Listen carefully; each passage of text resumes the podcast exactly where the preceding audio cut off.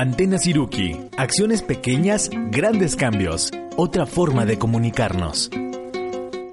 Bienvenidos a Antena Siruki. Hoy hablaremos de las libélulas migratorias. Después reflexionaremos sobre el sargazo y cerraremos platicando sobre cómo aprovechar el tema de los hongos en el aula. Y a paso de hormiga, comenzamos. Hola, gracias por acompañarnos en Antena Siruki. Los saluda Adrián. Les recuerdo que en Twitter nos encuentran con el nombre de usuario arroba con-siruki. Hola a todos, soy Linda. En Facebook nos encuentran como Siruki Educación Ambiental AC. Siruki se escribe con la letra S y la letra K. Hola, los saludos, soy More. Junto con Adrián y Linda somos parte de Siruki Educación Ambiental AC, una asociación civil ubicada en la ciudad de Morelia, Michoacán. Si quieren contactar a esta estación de radio en las redes sociales, busquen en Facebook V-Radio 98.1 FM y en Twitter arroba V-radio. Gracias por este espacio a V Radio, el sonido de tus ideas. Y por si no lo sabían, Siruki es una palabra purépecha que significa hormiga. Y así como las hormigas buscan alimento, nosotros buscamos nuevos temas para compartir.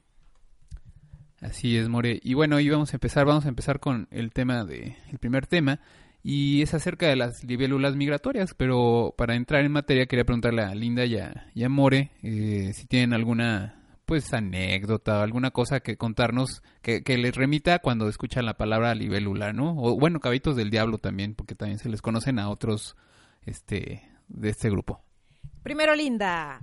Bien, pues sí, recuerdo que en una salida que hicimos en la Facultad de Biología, fuimos a la laguna que hay en Tacámbaro y ahí nos tocó ver unas especies de libélulas con unos colores, unos azules impresionantes y además muy grandes, rojas, eh, naranjas y verdes. Pero era para mí así como sorprendente porque generalmente las había visto más pequeñas, eran enormes. ¡Wow! ¡Qué maravilla!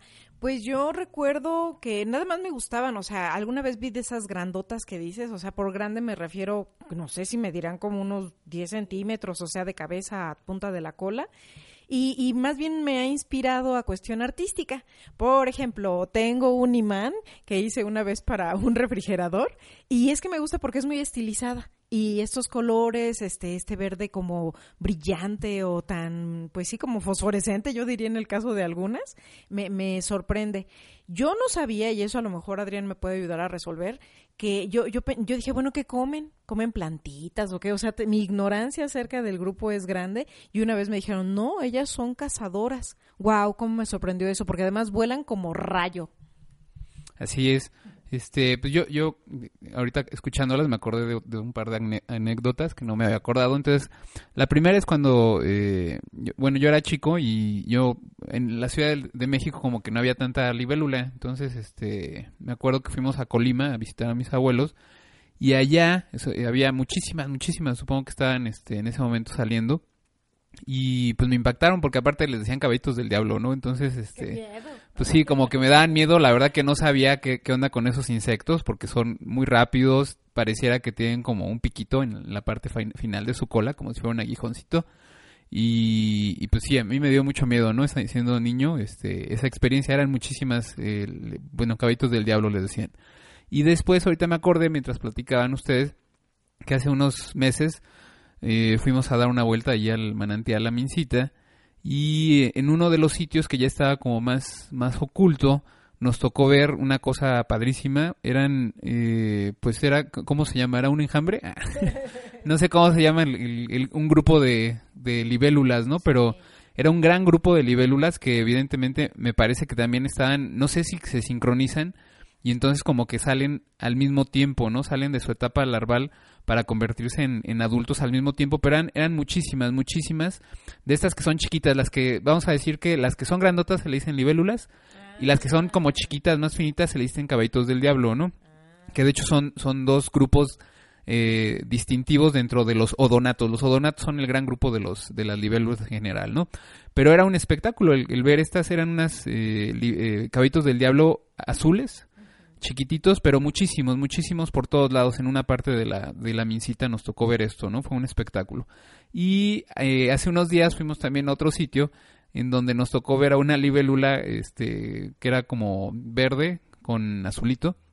y estaba cazando. La vimos cazando, estaba, eh, había una nube de, de, moscos y entonces se veía claramente cómo la libélula estaba dando vueltas ahí porque estaba atrapando los moscos, ¿no? Entonces, como decía More, pues las libélulas son cazadores excelentes, los, los adultos y también las larvas. Las larvas son, son voraces y, y una cosa muy interesante de las larvas es que son acuáticas, ¿no? Entonces, bueno, ahorita les cuento lo demás. Eh, el tema es la- las libélulas migratorias y resulta que hace unos días me encontré un artículo donde me llamó, no, no me llamó la atención el artículo en sí, el, el tema, sino que vi una foto donde se veía a una libélula con un transmisor, con un transmisor que es este, que está eh, lanzando señales como de radio, es un pip, así como, así como lo escuchan, como un pip de cada cierto tiempo y entonces alguien con una antena puede recoger ese pip. Entonces tú puedes saber en dónde está ese organismo. En este caso la libélula. Esto se llama eh, radiotelemetría y se utiliza desde hace mucho tiempo. Pero aquí lo que me maravilló, yo por ejemplo conocía eh, estas experiencias de cosas como pájaros. Los pájaros les ponen transmisores de este tipo y entonces eh, en este caso los usan como si fuera una mochilita. Se los ponen como un arnés y entonces van en la espalda y igual no es, es como un este un paquetito que tiene una antena muy larga y, y, este y tiene una pilita no para que esté este eh, funcionando este transmisor En algunos mamíferos también les ponen collares. Sí esa ahí iba pero bueno. Porque estaba explicando primero el otro verdad pero bueno este están los pájaros que tienen esta parte que son eh, en la parte de atrás es como una mochilita en algunos gatos este grandes como pumas jaguares este les ponen collares que como lo que dijo More y también son muy impresionantes porque son collares grandes y son este bueno a mí me parecen como que aparatos muy grandotes no a mí lo que me maravilló porque yo siempre lo había visto en pájaros y en, y en animales en general que son muy grandes bueno no muy grandes pero grandes no y no me había tocado ver que pusieran un transmisor en un insecto sí por ejemplo, en el caso de las, de las mariposas monarcas, la gente se enteró acerca de su migración porque les ponían etiquetas, o sea, calcomanías que tenían un número de identificación y entonces después una que habían eh, etiquetado en Estados Unidos aparecía en México y entonces después se, se hacía una conexión y entonces descubrieron que estaban migrando. Pero el poner un transmisor que está activo, este, lanzando señales de radio en insectos, yo la verdad digo, igual no estoy muy enterado, pero no me había tocado es, me pareció notable la foto, ya me puse a leer el artículo y pues está súper interesante, ¿no? Resulta que unas personas en la Universidad de, no sé si es Guelph o Guelph, en, en Canadá, eh, liderados por Samantha King, se les ocurrió que pues tenían que ver a dónde estaban yendo algunas libélulas. Les cuento que eh, de libélulas hay este como 6.500 especies en todo el mundo y aquí en México hay alrededor de 341 especies de libélulas y eh, en, el, en, el, bueno, en el continente americano se han registrado hasta 16 especies que son migratorias. Entonces, obviamente, pues igual que la mariposa monarca, es bien importante saber a dónde van, por dónde van, cuáles son sus sitios de descanso, etcétera. Y obviamente igual de complicado que con la mariposa monarca, o sea, eh, ahora imagínense que son 16 especies distintas de, de libélulas. Entonces, pues las personas que dedican a la investigación de, la, de, los patrones de migración de libélulas han estado, este, pues sí, o sea, es como muy anecdótico, van y ven cuando está cierta libélula y desaparece de otro sitio y entonces aparece en otro, entonces van juntando como que las piezas del rompecabezas, pero lo mejor sería este, tener un, sensor donde tú pudieras estar registrando. En este caso en particular les comento de todos modos que eh, el alcance me parece que es todavía limitado porque este es un transmisor que emite este señales de radio nada más que son recogidas por antenas, que tienen que estar estas antenas eh, distribuidas pues en el territorio, digamos, ¿no? No es como en algunos casos, por ejemplo, en, en, aves, este, y bueno, en mamíferos ya también, que como pueden cargar más peso, ya tienen transmisores que son satelitales. Entonces, estos transmisores satelitales lo que lanzan, al, man, mandan la señal hacia un satélite y están, este, la gente está recogiendo esos datos en tiempo real. O sea, tú puedes ver ese pájaro migratorio hacia dónde se está moviendo, o ese puma, ese jaguar, esa águila pescadora, cómo se están moviendo. En el caso de las libélulas es un transmisor que no tiene esta capacidad, o sea, no es un transmisor que va a estar lanzando la señal hacia un satélite, sino que tú tienes que estar con estaciones de monitoreo, tienes que tener antenas y con esas antenas tú vas haciendo, eh, vas registrando esos pips y estás registrando sus ángulos, en los ángulos donde tú registras los pips y después haces una triangulación. Y entonces en esa triangulación, en ese punto es donde está la libélula este, pasando, ¿no? Por ahí. Oye, espera, primero ya me quedé con la boca abierta porque no sabía que había libélulas migratorias. O sea, qué gran esfuerzo representa porque si vienen, por ejemplo, como decías, de Estados Unidos, Canadá, y supongo que es también en la época de invierno, bueno, invierno de allá, y se vienen al sur del continente. Este, ¿cómo le hacen? ¿Cómo que cómo le hacen? pues volando, ¿no? No, sí, las corrientes del viento. Este... Ah, bueno, pues es, es, una migración, pues es un insecto volador, ¿no? O sea que pues este va volando por los sitios y este... Y descansando. Y, pues sí, o sea, es, es eh, pues sí, se tiene que moverse de un sitio a otro. Es que no entendí muy bien la pregunta. Sí, más bien quizás no es pregunta, sino fue una sorpresa y un comentario. O sea, voltear a ver que los insectos, eh, hay este que está migrando, así como reconocemos la mariposa monarca. Y bueno, voltear a ver también la importancia de saber quiénes son. Este, nos queda como de tarea averiguar para, así como vemos una monarca, inmediatamente decimos, wow, será de las migratorias, este, hay que ayudarla pero me sorprendo en este momento de cómo yo no había volteado a ver y ofrecer como ese eh, cuidado o preocupación de, de, fijarme dónde andan las libélulas migratorias. Así es, ah, bueno, entonces ahora ya entendí cuál fue tu comentario. Este, y bueno, y, bueno, casi ya nos vamos a ir a un corte.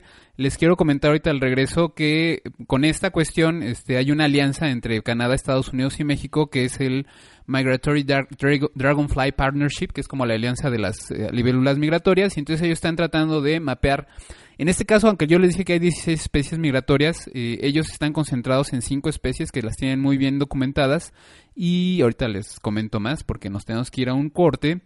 Vamos a poner una canción que se llama Dragonfly, que es eh, libélula en inglés, y es interpretada por Shaman's Harvest. Ahorita regresamos. Desde Morelia escuchas Antena Siruki. Regresamos.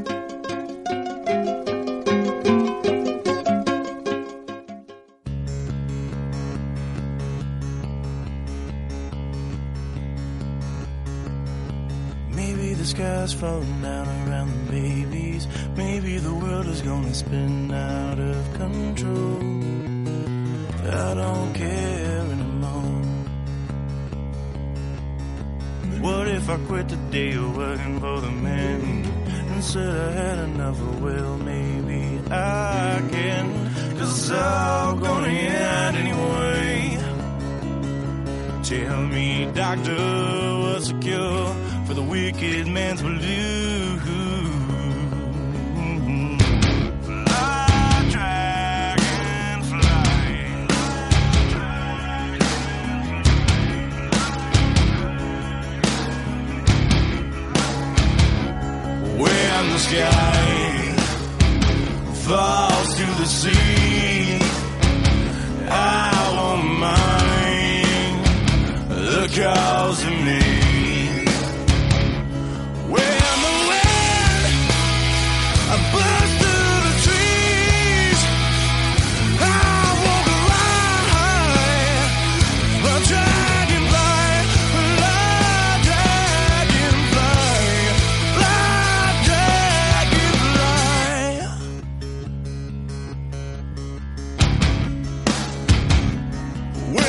Come, give me a piece.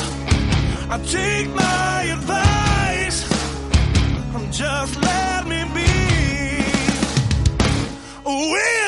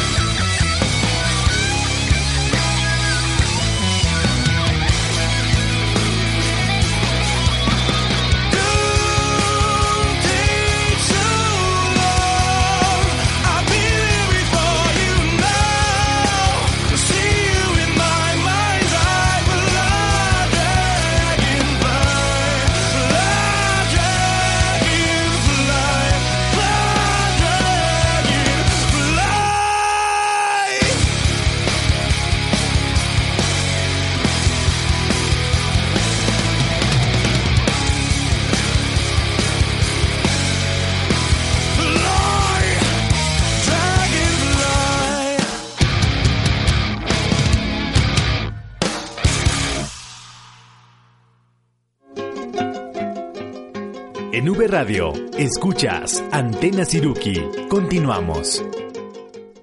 Ya regresamos, estamos en el segundo bloque de Antena Siruki y estamos aquí sorprendidos porque hablamos de las libélulas migratorias y que existe un sensor que ahora permite un poco el monitoreo de dónde andan.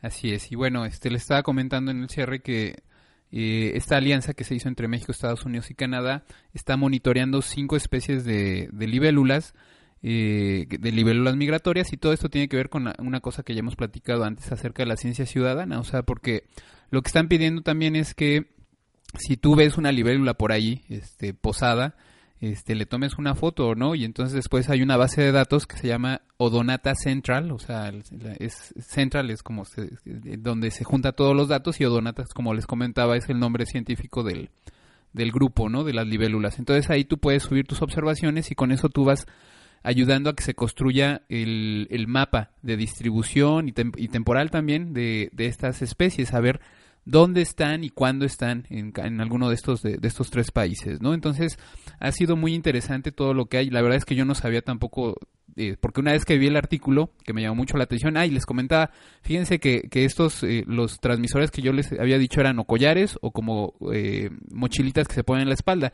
Resulta que en los insectos, obviamente, no puedes ponerle en la espalda porque tiene las alas ahí y le ibas a estorbar. Entonces, el transmisor que le ponen a la, a la libélula se lo ponen en la pancita, ¿sí? Y va pegado con pegamento, ¿no? Entonces, es una, es una imagínense como un, eh, una cajita chiquitita, rectangular, que le sale una antena muy, muy finita que va hacia la cola de la, de la libélula y ese es el, transmisor, ¿no? Entonces también fue muy novedoso el hecho de que el transmisor se lo pusieran en esta parte. Después vi un video también porque, bueno, estas personas de la Universidad de Guelph eh, estaban trabajando con, con, ah, con una especie en especial de, de libélula, Anax junius se llama, y en español le pusieron surcidora migratoria común. Y, este, y estaban trabajando también con mariposa monarca. Entonces, le, le- igualmente vi un video donde se le estaba poniendo un transmisor a una mariposa monarca y es lo mismo, se le pone en la parte ventral, ¿no? En la pa- parte de la pancita y pegado, ¿no? El, el, transmisor a la monarca, ¿no? Y en este caso, en el otro video que vi de la monarca, se veía que esto era totalmente piloto, o sea, era el momento en que estaban ellos probando que funcionara la técnica, lo pegaban, después se veía a, la- a los investigadores con su antenita dando vueltas por ahí y después una práctica que se hace mucho en telemetría, en radiotelemetría, es este cuando son animales que se mueven mucho, es treparte una avioneta y con tu, con tu antena estás dando vuelos para eh, poder detectar dónde está el animal al que le pusiste el transmisor. Wow, me hiciste recordar las partes de un insecto, cabeza, tórax, abdomen. Y entonces sí, en, en la foto, que bueno, se las vamos a poner en, en Facebook, recuerden que ahí tenemos un álbum que se llama Antena Siruki, van a ver porque sí es sorprendente, es el tamañito que tiene este sensor y en efecto está en la parte del tórax, ahí que no le está afectando ni las patas ni nada. Que, que no es un sensor realmente, es un transmisor. Ah, Porque el sensor es una cosa que va recogiendo información. Y este Esta la está transmitiendo, ¿no? Está mandando la señal y eso tú vas este, con las eh, antenas y todo esto. Tú puedes eh, eh, obtener datos acerca de velocidad y distancia. Y bueno, unos, unos datos que ellos obtuvieron muy interesantes encontraron que eh, en general, o sea, las libélulas, esta libélula, Anax junius, eh, viaja a 16 kilómetros por hora, ¿no? Que es bastante rápido. Encontraron velocidades máximas de una de ellas de hasta 77 kilómetros por hora. Ay, la venían correteando. Probablemente. Y ese mismo bicho que registró esta velocidad, encontraron que un día eh, recorrió hasta 122 kilómetros de distancia volando, ¿no? En la migración. Entonces es impresionante. impresionante. De- registraron también que vuelan muy alto, o sea, muchas veces vuelan arriba de, de lo que de las nubes. Entonces para aprovechar los vientos que están a esa altura. Entonces, este, normalmente están los insectos por ahí, pero no los vemos, ¿no? Y una cosa que también me pareció muy interesante es que registraron que normalmente en clima cálido las los bueno estas eh, especies viajan mucho más rápido, pero llega un momento en que se pone tan caliente que tienen que bajar la velocidad. Entonces, obviamente, eso hay implicaciones para toda la cuestión del cambio climático global, ¿no? O sea, que va a lo mejor afectar cómo están migrando estos insectos, ¿no? Entonces, eh, la realidad es que es un, eh, un- mucha información la que existe. Hay una aplicación por ahí que se llama Dragonfly ID, está para las eh, iOS y para Android. Este, yo ya la revisé, también tiene mucha información, trae fotos, trae mapas de distribución, este, trae la descripción también de, de estas eh, libélulas, son libélulas americanas, todas las que están ahí. Y, y bueno, este, yo me quedé muy impresionado de lo, de lo que están haciendo. Este, la verdad también, igual que tú, este, yo no tenía idea de tanta, de tanto trabajo que hay atrás de esto. Y, y bueno, recuerden que las libélulas son una parte bien importante del- de los ecosistemas. Son, ya lo dijimos, son depredadores, controlan insectos como las moscas y los mosquitos, pero aparte son presas de, de otros bichos, ¿no? O sea, ¿cuántas veces nos ha tocado ver a un pajarito ahí que, que ya le dio y se está comiendo una rica libélula, ¿no? Se ve claramente. Y otra cosa que también es importante es que son indicadores de calidad de agua. Las libélulas ponen sus huevos en, las, en cuerpos de agua, por eso están muy asociados a los cuerpos de agua. Y las larvas, como les decía, son acuáticas. Entonces, eh, las larvas solamente van a estar en sitios que tengan una calidad de agua aceptable. O sea, en sitios con- que estén muy contaminados, tú no vas a encontrar larvas de libélula, ¿no? Entonces, es un dato muy importante.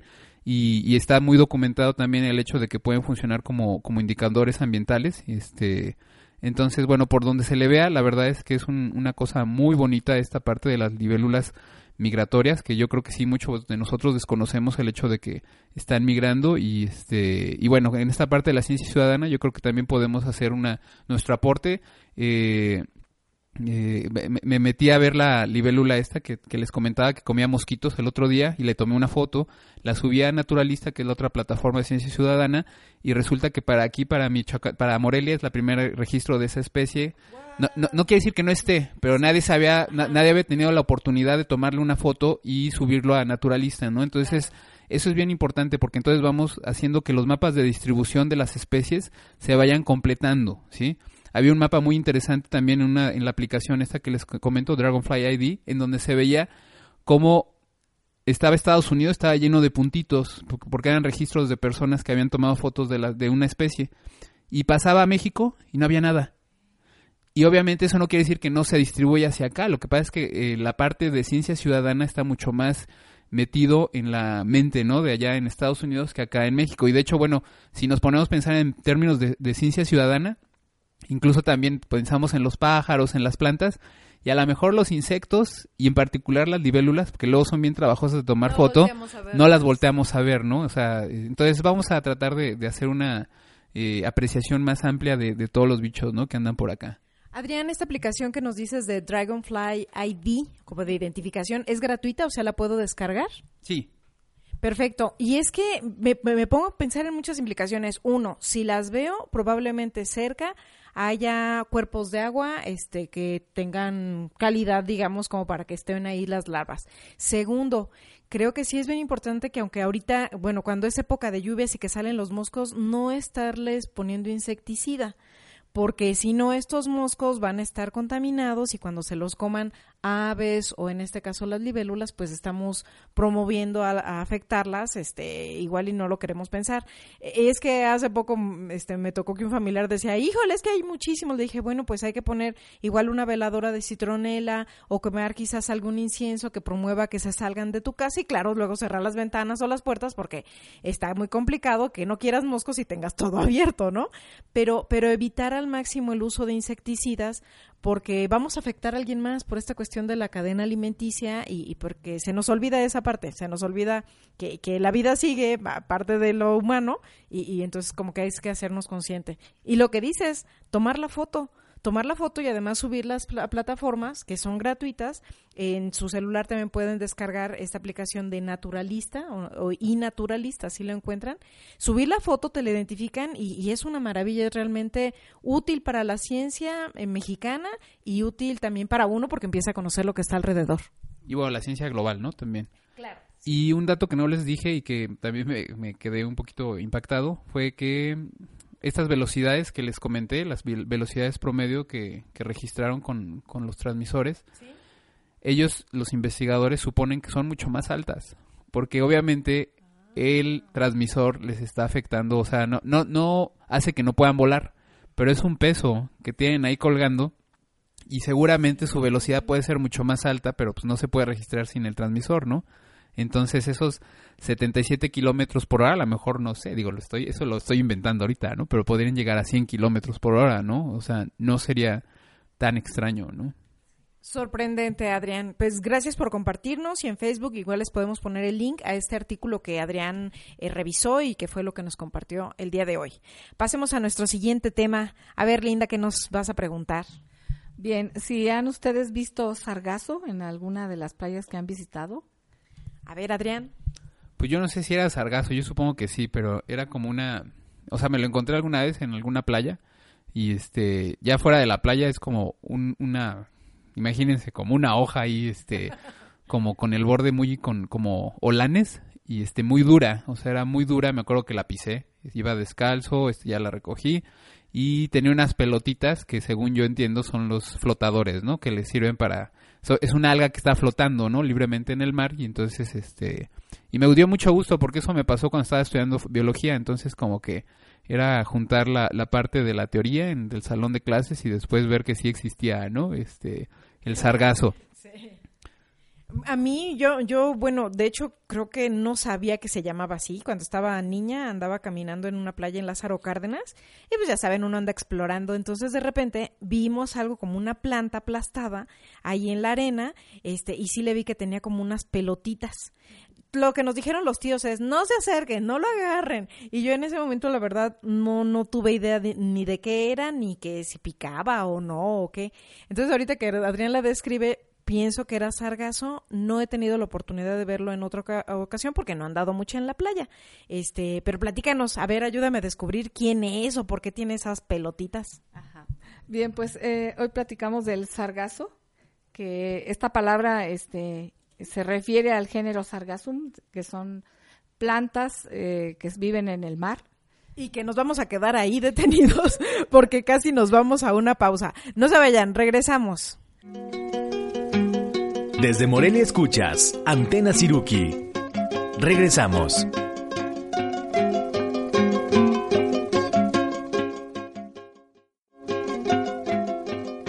En V Radio, escuchas Antena Siruki. Continuamos.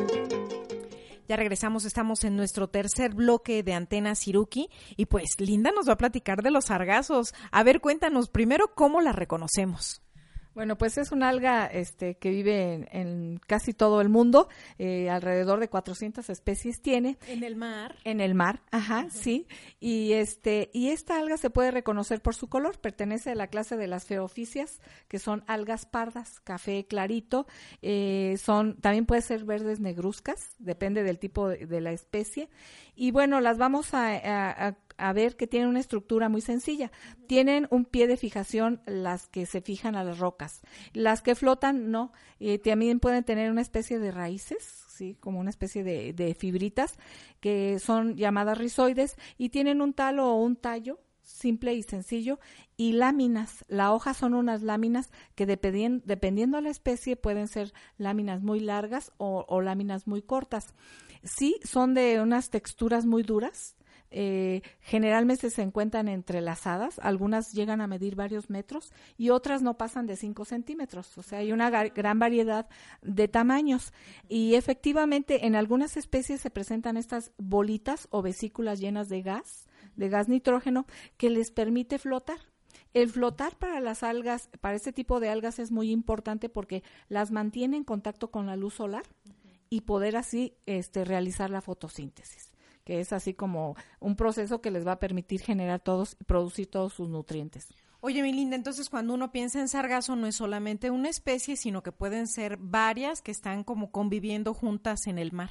Sí, sí. Por ejemplo, eh, eh, eh, hemos escuchado últimamente sobre todo este problema del sargazo. En, en, las costas del Caribe mexicano. Y sí, efectivamente, hay dos autores, Castillo Arenas y Dreckman, que se pusieron a observar y a investigar, eh, pues, qué era ese, toda esa masa todas esas arribazones impresionantes de algas que están llegando a estas zonas y encontraron eh, específicamente que llegan 40 especies. 12 especies de clorofitas que son algas verdes, 14 de feofitas que son algas pardas donde están especies de sargazo y 14 especies de rodofitas que son las algas rojas. Entonces hay un surtido ahí muy interesante. Y dentro de estas algas que llegan al Caribe, hay siete especies que pertenecen al, género, Sargassum. Y curiosamente, estas siete especies conforman el 80% del peso en seco de un kilogramo de, esta, de este material que se recolectó en, en las playas. O sea, poquitas especies, pero muy numerosas porque se reproducen muy rápido. Sí, y de estas especies, más o menos el 40% son eh, de talla grande, que pueden ser eh, susceptibles a, a utilizarse en, al- en algún proyecto y el resto son de tallas pequeñas, menores de 5 o 6 centímetros, son muy pequeñitas y estas solo se encuentran ahí como, estas chiquitas se encuentran pegadas a las grandes. Oye, Linda, ¿y por qué se reproducen tan rápido? O sea, este, ¿le sale alguna florecita? O, ay, bueno, no, ¿verdad? No.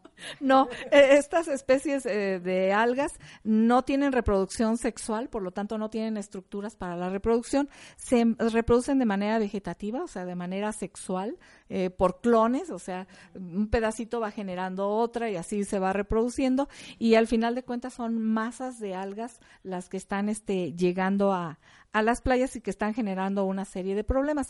También se está mencionando que la reproducción excesiva de estas algas se debe a la contaminación de los mares. Eh, ¿De qué manera? Bueno, pues todas estas descargas de las industrias, de, descargas este, agrícolas con residuos de fertilizantes y todas las aguas residuales de, las ciudades este, llevan una gran cantidad de materia orgánica que para las algas es así como que el fertilizante ideal para que puedan crecer y reproducirse de manera más rápida, considerando que ellas eh, su ciclo más o menos lo realizan de reproducción en 18 días. Entonces la, la cantidad de biomasa que pueden generar en cosa de unas cuatro o cinco semanas se puede ir duplicando rápidamente. Ahora entiendo. Y bueno, y lo que va a pasar es que si llegan a las orillas de la playa, pues obviamente se mueren al no estar adentro del mar y entonces empiezan a descomponer y me imagino que los aromas y bueno, tanto ocupan un espacio como aroma no es tan agradable para el que quiera andar en la playa.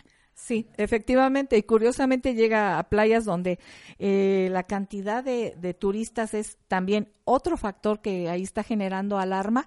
Eh, los turistas que llegaron en el 2018 fueron 14.2 millones. Nada más los registrados que llegaron en avión. Falta considerar los que llegan en los cruceros, los que llegan de vía terrestre, etcétera.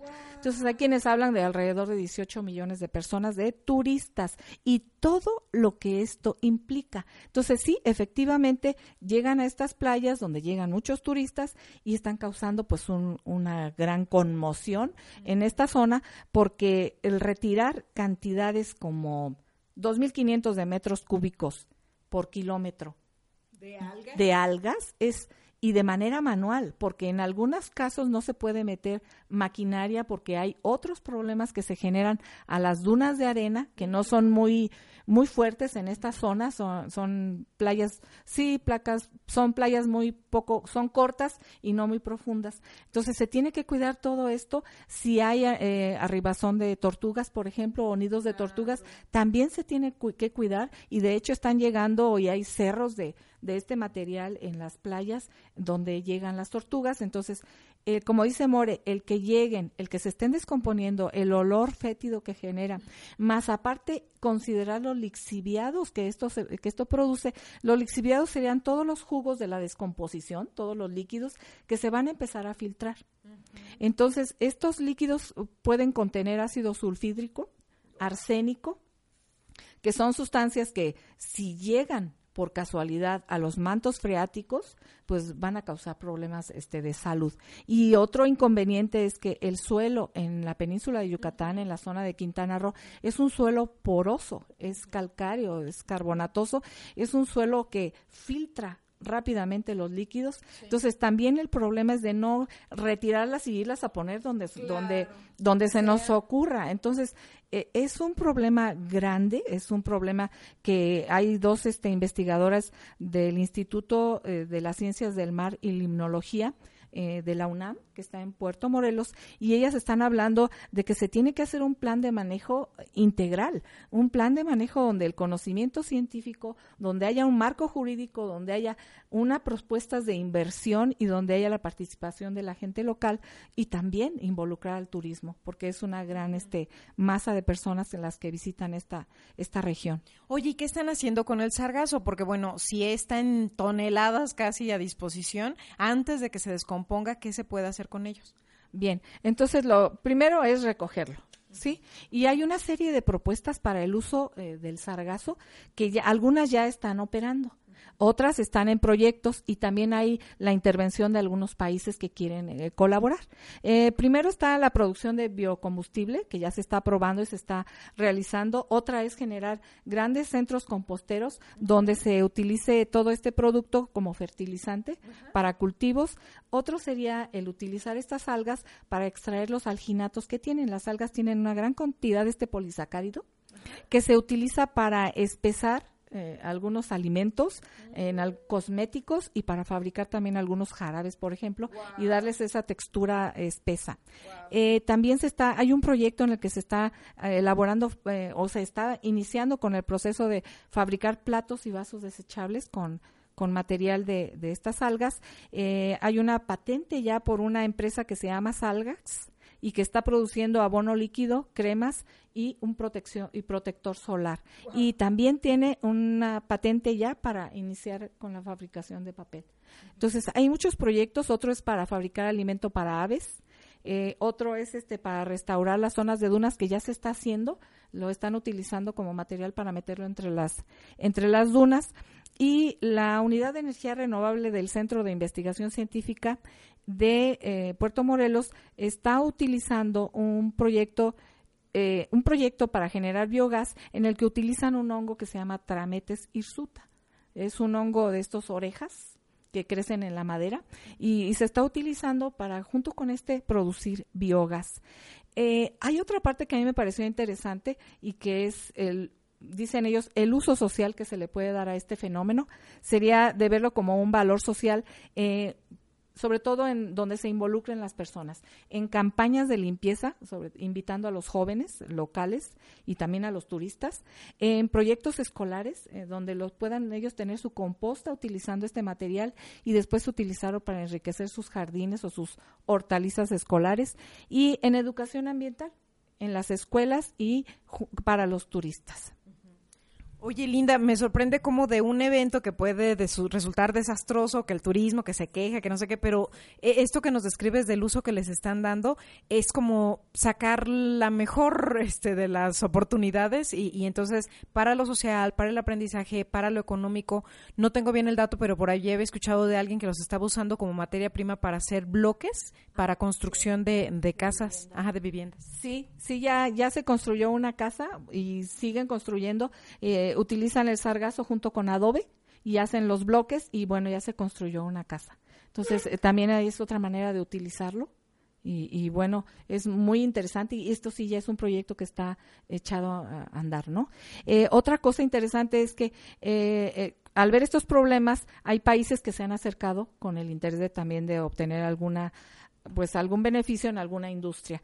hay un intercambio que se hizo, se firmó un pacto entre México y China había, hay un condado en China que tenían este problema con el sargazo y comenzaron a utilizarlo. Ahora ya se hizo un convenio donde México va a aportar eh, esta parte del sargazo de Puerto Morelos y ellos van a fabricar alrededor de 70 productos, entre ellos alimentos para humanos y para animales. Eh, también hay otras inversionistas de Alemania y de Corea, Italia, Estados Unidos, que ellos también quieren este, participar en la recolección y en la utilización de este material. Sí, bien, vamos a escuchar, vamos a una pausa y escucharemos una canción que se llama El mar de los sargazos con Frankie. Muy ad hoc con lo que estamos platicando. No se vayan, regresamos. Desde Morelia escuchas Antena Siruki Regresamos.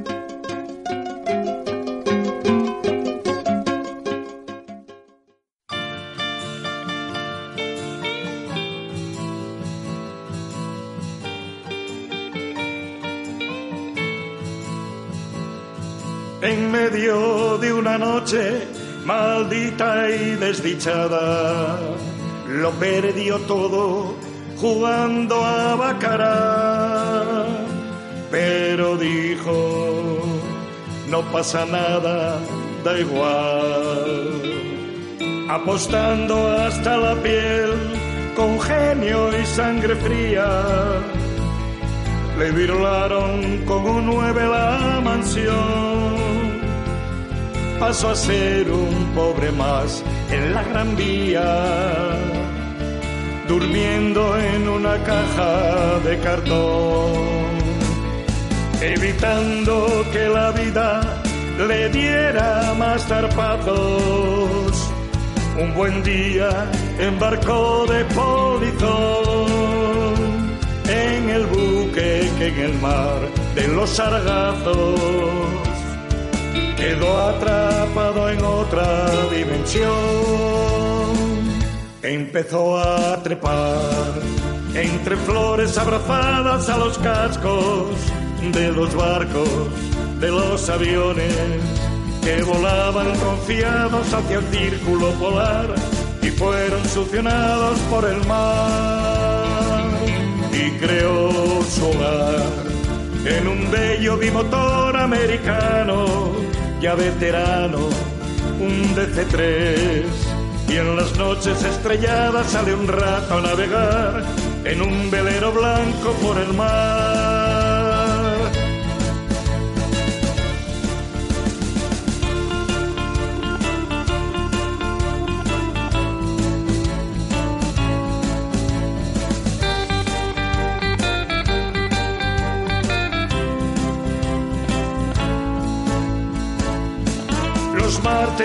Se desplaza remando al buque escuela.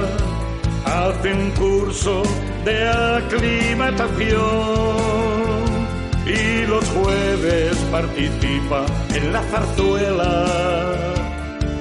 Marina en un maltrecho galeón empezó a vagar entre flores abrazadas a los cascos de los barcos, de los aviones que volaban confiados hacia el círculo polar y fueron succionados por el mar de los sargazos.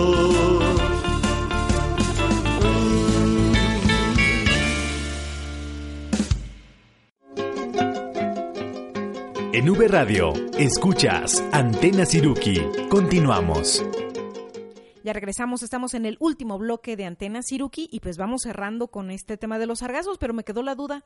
Escuchamos una canción que decía Mar de los Sargazos. ¿Existe? Sí, sí existe. Es una zona que está en el Océano Atlántico, en la parte septentrional, no, no tan al norte, y se encuentra más o menos entre en el Atlántico entre Estados Unidos, la península ibérica y el norte de África. Es una gran mancha, es un de algas que están ahí concentradas y muy tranquilas Flotando. flotando, de más o menos mide 3.5 millones de kilómetros cuadrados. Más o menos. Sí, es, es muy grande y bueno, es un ecosistema en sí ya.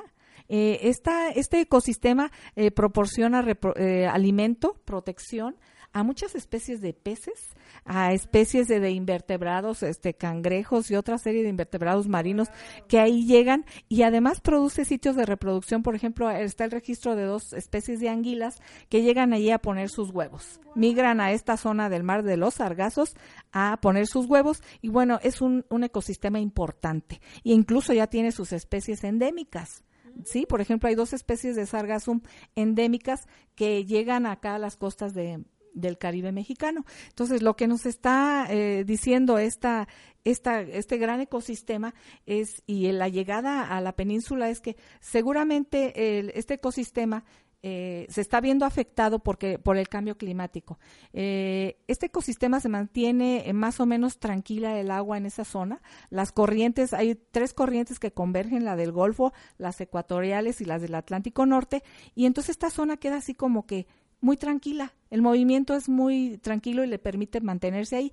Pero ahorita con el calentamiento global eh, se está viendo que hay alteraciones en, en las corrientes. En, al aumentar la temperatura del mar, las corrientes también cambian en cuanto a su velocidad y hay desprendimientos de material hay desprendimientos de algas que, que se supone que están bajando por las corrientes y entonces llegan esas corrientes a frente a Brasil, van subiendo Costa Rica, Cuba y llegan también al Caribe. Entonces, al encontrar dos especies endémicas del mar de los sargazos, eh, esto nos hace sugerir que, vienen, se desprendieron. que se desprendieron y andan por ahí flotando y reproduciéndose en, en el mar contaminado, ¿no? Oye, Linda, y nada más un comparativo, o sea, este en el 2018 decías que fue como sorprendente la cantidad de sargazo que llegó a las playas eh, mexicanas del Caribe. ¿Hay algún referente de cómo estaba antes? Sí, eh, hay dos investigadoras del Centro de, del Mar y Limnología en Puerto Morelos que eh, dije- nos ponen los datos de que en 2015 se recolectaron 2.500 metros cúbicos por kilómetro de playa.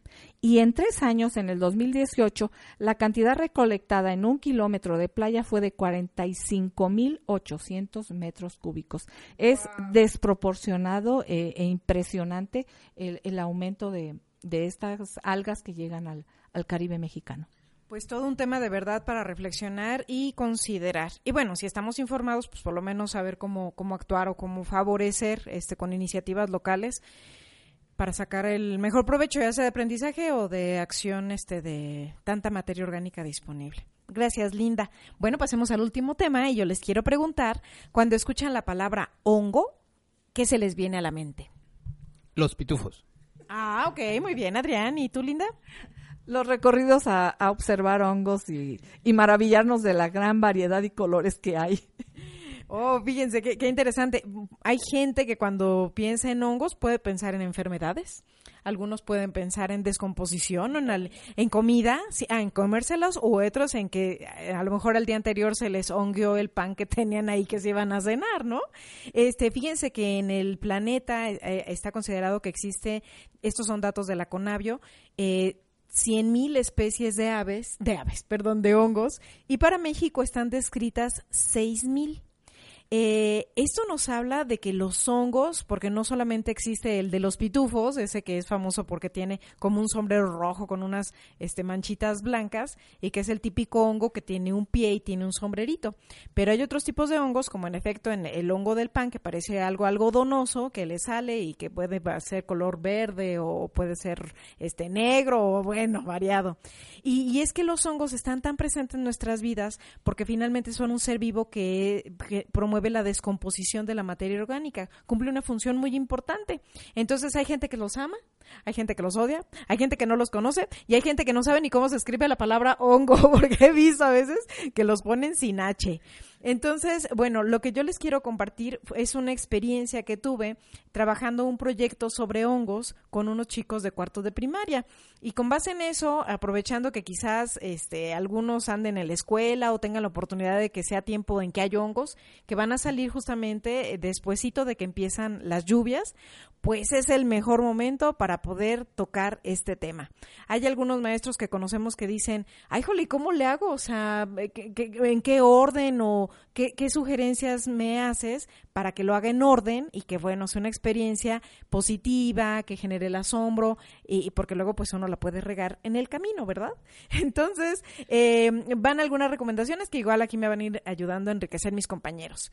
12 recomendaciones. La primera, cuando van a hacer este, este mm, proyecto o van a abrir el tema, pues sí les sugerimos que lo hagan en temporada de lluvias, en temporada de hongos. Ustedes dirán, ay, híjole, pues a lo mejor estamos en, en verano o no, estoy en, en marzo, este, pero ¿cómo consigo? Bueno, una alternativa podría ser si en tu localidad o donde estés, a lo mejor hay algún productor de hongos, alguien que se dedique a, a reproducirlos y a venderlos. Si tienes eso, pues igual y se adecua a, cual tiempo de- a cualquier tiempo del año, si no, pues en la temporada de lluvias.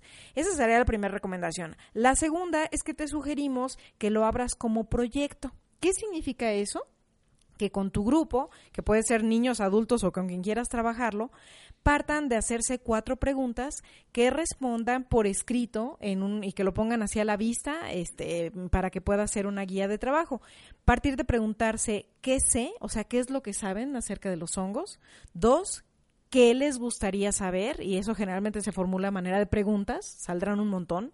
La tercera es, ¿cómo voy a averiguar las respuestas a esas dudas que tengo?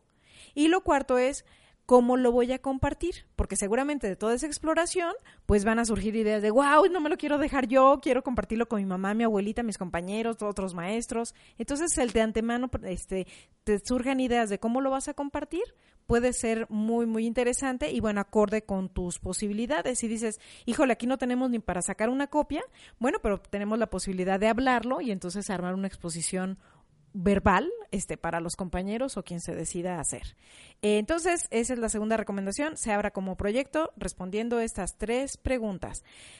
Eh, tercera recomendación, eh, que todas esas dudas que surgieron de qué quiero saber, pues se ordenen en bloques lógicos. Es decir, lo lógico sería primero saber, bueno, qué es un hongo, qué le gusta, dónde vive, para después ya ir a cosas más complicadas, que sería a lo mejor saber cómo, si lo reproduce alguien en su casa o cómo le hace. Cuarta recomendación, ubicar eventos locales. Es decir, si acaso en tu comunidad hay un museo o hay un productor de hongos o incluso hay una escuela donde, híjole, aquí salen cada año hongos en el jardín, eso te va a ayudar para tener como sitios de primera mano y que puedas vivir una experiencia en vivo. Por ejemplo, aquí en Morelia, como qué ejemplo hay? Ah, pues aquí en Morelia existe el Museo de Historia Natural de la Universidad Michoacana, que como Linda comentó al principio, dice, no, yo pienso en hongos y pienso en los recorridos. Y esos recorridos en los que has participado han sido del museo, ¿cierto, Linda? Sí, cada año organizan un recorrido y van a, a lugares o a sitios donde hay una gran variedad de especies. Y bueno, vas con especialistas que te van contando y platicando sobre estos hongos. Claro, y te maravillas de ver cuántos hay alrededor de la ciudad. Quinta recomendación, poner una mesa de observación. Y ustedes dirán, ¿mesa? ¿Cómo? Puedes ir incluso un tapete de observación. Esto consiste en que se les pide a los estudiantes en que traigan de sus casas cosas que tengan que ver con hongos. Y es maravilloso. Algunos traen libros, otros traen una revista, algunos se traen el pedazo de pan hongueado que estaba en la casa, pero está muy bien. Se puede poner ahí porque además se van a sorprender cómo cada quien desde su experiencia cotidiana vive a los hongos. Y esa mesa de observación se mantiene durante todo todo el tiempo que esté el proyecto. Sexta recomendación, planear actividades que se involucren todas las materias eh, que cubran o que tengan que ver esos chicos. Si, por ejemplo, ven matemáticas, puedes poner acertijos. Si están viendo español, caligrafía, les decía, hongo se escribe con H, con G, bosque se escribe con B de burro y no V, cosas así este, que tienen que ver con los hongos. Ciencias naturales, pues desde pensar, este, hay un experimento padrísimo que es con eh, la levadura, esa que usas para los panes, le pones agua caliente, le pones azúcar, metes todo en una botella, lo sacudes, le pones una, una, mm, este, un, un tapón, sí, es un globo, un globo de, se lo pones en la boquilla y vas a ver cómo se infla por la generación de dióxido de carbono que se produce de que las levaduras se están alimentando. Es maravilloso. Eh, y bueno, así en geografía, donde viven esos hongos, civismo desde la parte del respeto, la responsabilidad, del escuchar a, a los otros. Arte. Arte, por supuesto, sí. Algún títere que les ocurra, un cuento, una canción, en fin. Eh, séptima recomendación, acudir a expertos. Como bien dice Linda, ver si tienes una universidad cercana que justamente sepa de ellos para que te ayuden a asesorar. Octava recomendación, salir al campo. No pierdan la oportunidad de ir al sitio y ver cómo son en la vida real, de qué tamaño, qué les gusta. Novena recomendación, compartir lo que estás aprendiendo. Si, por ejemplo, fuiste al campo y entonces estuviste colectando hongos, algunos, aunque sea uno, ponerlo en exposición y platicar de cómo fue y si sabes de, qué, de quién se trata, mucho mejor. Décima recomendación, evaluar. Es importante recuperar con los estudiantes y con todos qué les gustó, qué descubrieron, qué cambiarían y también la parte numérica, o sea, si entregan productos, pues ahí puedes medir participación, calidad de entrega, esas cosas son importantes. Onceava recomendación, se abre a nuevos temas, a lo mejor los sentidos del cuerpo, los reinos de los seres vivos, las culturas prehispánicas, qué onda con ellas y los hongos. Y doceava recomendación, hagan registro fotográfico para que entonces después puedan compartir la experiencia. Esto fue muy veloz y estamos cerrando esta emisión. Bien, en esta emisión primero hablamos de las libélulas migratorias, después reflexionamos sobre el sargazo y cerramos platicando sobre cómo aprovechar el tema de los hongos en el aula. Nos despedimos muy rápido. Hasta luego. Adiós, adiós, adiós. Hasta luego, adiós. Antena Siruki. Acciones pequeñas, grandes cambios. Otra forma de comunicarnos.